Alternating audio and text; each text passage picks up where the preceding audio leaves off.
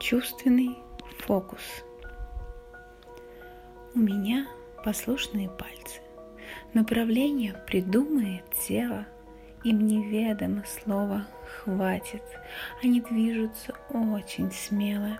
И когда я вступаю в сговор со своим неспокойным нравом, мы скользим по кончикам долы, и уже не важно, кто прав, и уже не важна причина, мы выходим в открытый космос, в предвкушение сладкой кончины.